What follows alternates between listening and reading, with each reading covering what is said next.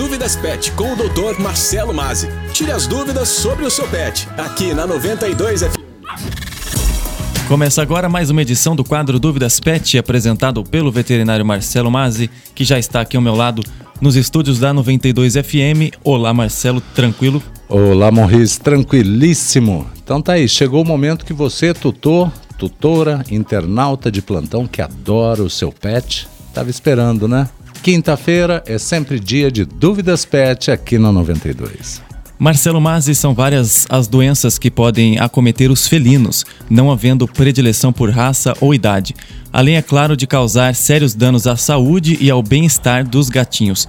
E sendo os felinos uma das espécies de pets que mais ganha espaço nos lares hoje em dia, nosso tema desta semana, as principais doenças dos felinos, é com você, é com você Marcelo Mazzi. Vamos nessa então, né? Um tema vasto e de grande importância, né? As doenças dos felinos. Antes, porém, é importante a gente destacar que apesar das zoonoses, né, elas oferecerem um risco elevado aos humanos, as principais doenças de gatinhos, né, aquelas consideradas mais comuns e até as mais perigosas, elas não são transmitidas de uma espécie para outra. Né? No entanto, é claro, né, isso não quer dizer que você, tutor, tutora, não deva ter muito cuidado e prevenir seu pet dessas doenças. Algumas delas não têm cura e proporcionam muito sofrimento aos nossos pequeninos. Marcelo, qual então o seu primeiro destaque que você traz no quadro de hoje? Qual seria a primeira doença para estarmos alertando os nossos ouvintes? Bem, Morris, nesse caso acredito que nós podemos começar pela FIV, né? também conhecida como a AIDS felina.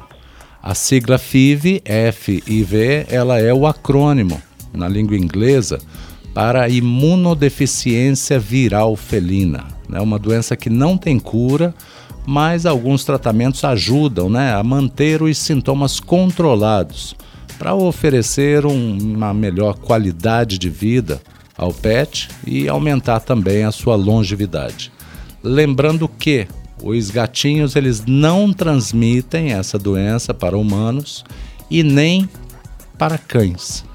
No entanto, assim, um felino saudável, ele pode ser infectado através do contato com a saliva ou sangue de um outro pet, de um outro gatinho também doente. Por isso, vamos alertar, né, é importante manter os felinos positivos para a FIV longe de outros gatinhos ainda saudáveis. E Marcelo, quais seriam então os principais sintomas de um felino que tenha a FIV? Bem, como sintomas clássicos da FIV, né? Nós podemos destacar a falta de apetite, as mudanças de comportamento, também o pet terá febre, diarreia, conjuntivite, olhinho vermelhinho, secreção no olho, inflamações na boca, muitos problemas dentários que acabam acarretando uma dificuldade na hora de se alimentar e também a anemia. Esses praticamente são os sintomas clássicos da FIV. Mas vamos para a segunda doença então, Maurício, a FeLV. Vamos lá então, Marcelo Mazzi, FeLV temos mais uma sigla aí. Qual que é o significado de FeLV? Sempre as siglas, né? Vamos lá então. FeLV, ela significa leucemia viral felina, né? Ela é uma doença causada por um vírus, né? E ele irá comprometer o quê? O sistema imunológico do pet, as defesas do pet, sendo transmitidas por meio do contato também da saliva, da urina e das fezes, de outros pets infectados. Daí, portanto, né, um dos maiores motivos para que nós, médicos veterinários, sempre estejamos alertando aos tutores que não permitam o compartilhamento das caixinhas de areia entre os gatos, né? pela transmissão se dar a partir da urina, também das fezes e da saliva dos gatinhos soropositivos para felve. Olha só, muito importante essa informação é, compartilhada aí pelo Marcelo Mazzi é, com relação às caixas de areia. É, Marcelo, para informar melhor os nossos ouvintes internautas, haveriam alguns sintomas específicos da FeLV? Bom, infelizmente não há uma sintomatologia específica, né? Porém, uma forma clássica, né?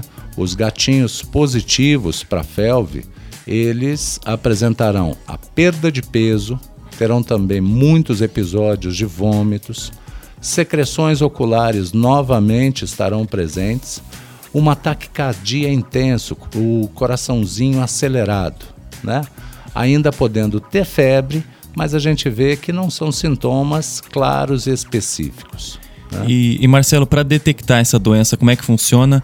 Ela, a detecção pode ser feita apenas depois que o pet apresenta esses sintomas ou não?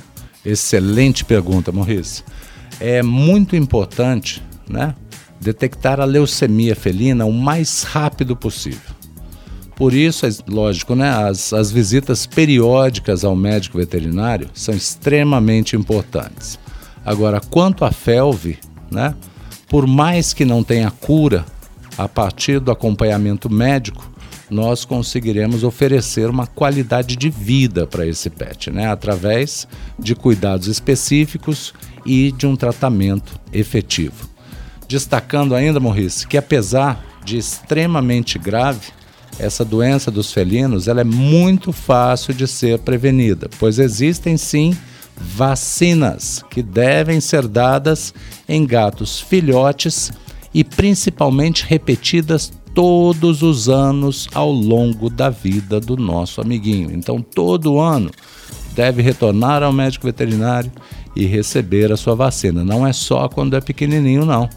Semana que vem, então, nós estaremos trazendo para vocês, Maurice, e também ouvintes, né, internautas, outras doenças de felinos que merecem a atenção dos tutores e tutoras, como a panleucopenia felina, a pneumonite, também a peritonite infecciosa felina e a rinotraqueite. Enfim, né?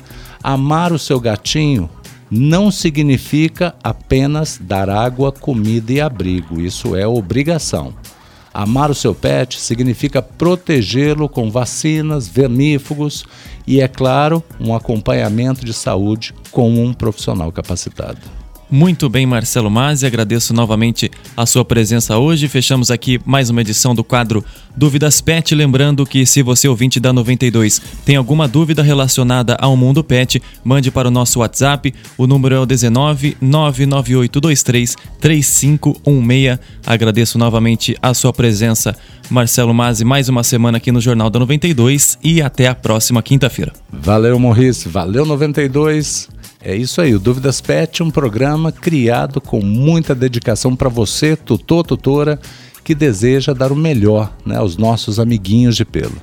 Lembrando, para você que acompanha o Dúvidas Pet, agora você também pode rever esse e cada episódio no nosso podcast semanal, disponível nas principais plataformas de áudio. Enfim, em casa, no trabalho ou no carro, o podcast Dúvidas Pet na 92 acompanha você. Uma ótima semana a todos, fé, força e presença.